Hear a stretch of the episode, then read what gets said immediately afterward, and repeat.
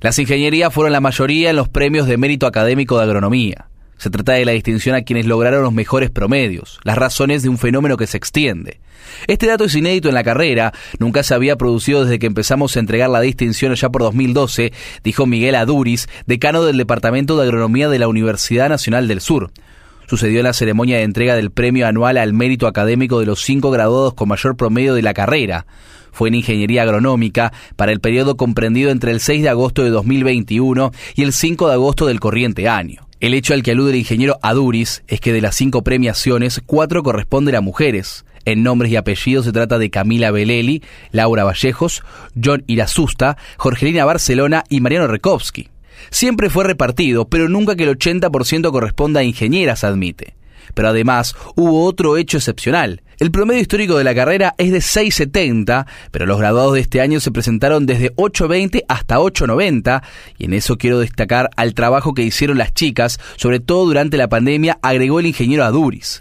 ¿A qué lo atribuyo? Hoy el trabajo del ingeniero agrónomo no es tan físico, sino más intelectual, de liderazgo y requiere capacidad para manejar gente, dice. Además, las chicas también trabajan en varios eslabones de la cadena, desde el asesoramiento y venta de agroquímicos, como en el monitoreo de siembra, cosecha y administración del campo junto a los productores, añade.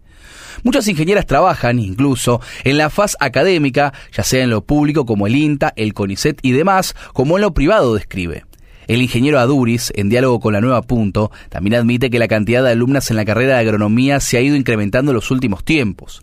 Cuando yo comencé en 1973 éramos cerca de 300 ingresantes, una barbaridad para entonces, y el 80% de la matrícula corresponde a varones, recuerda. Pero con el correr de los años, sustancialmente a partir de los 90, se empezaron a notar más chicas. El dato es que en la inscripción de este año hemos superado largamente el 40% y estamos cerca del 50%, calcula.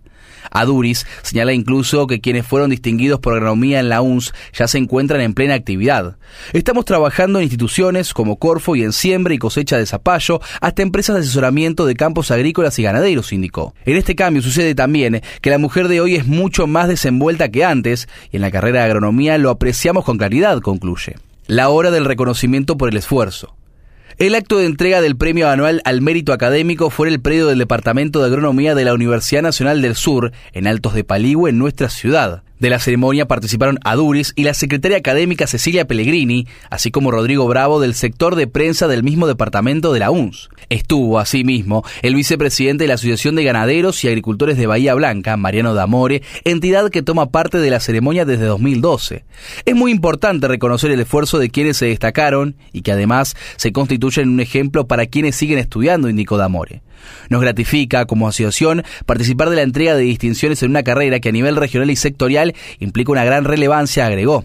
También participaron por primera vez Carlos Borniego, presidente de la región sur del Colegio de Ingenieros Agrónomos y Forestales de Buenos Aires, y Pablo Iskovich, gerente operativo de CIAFBA.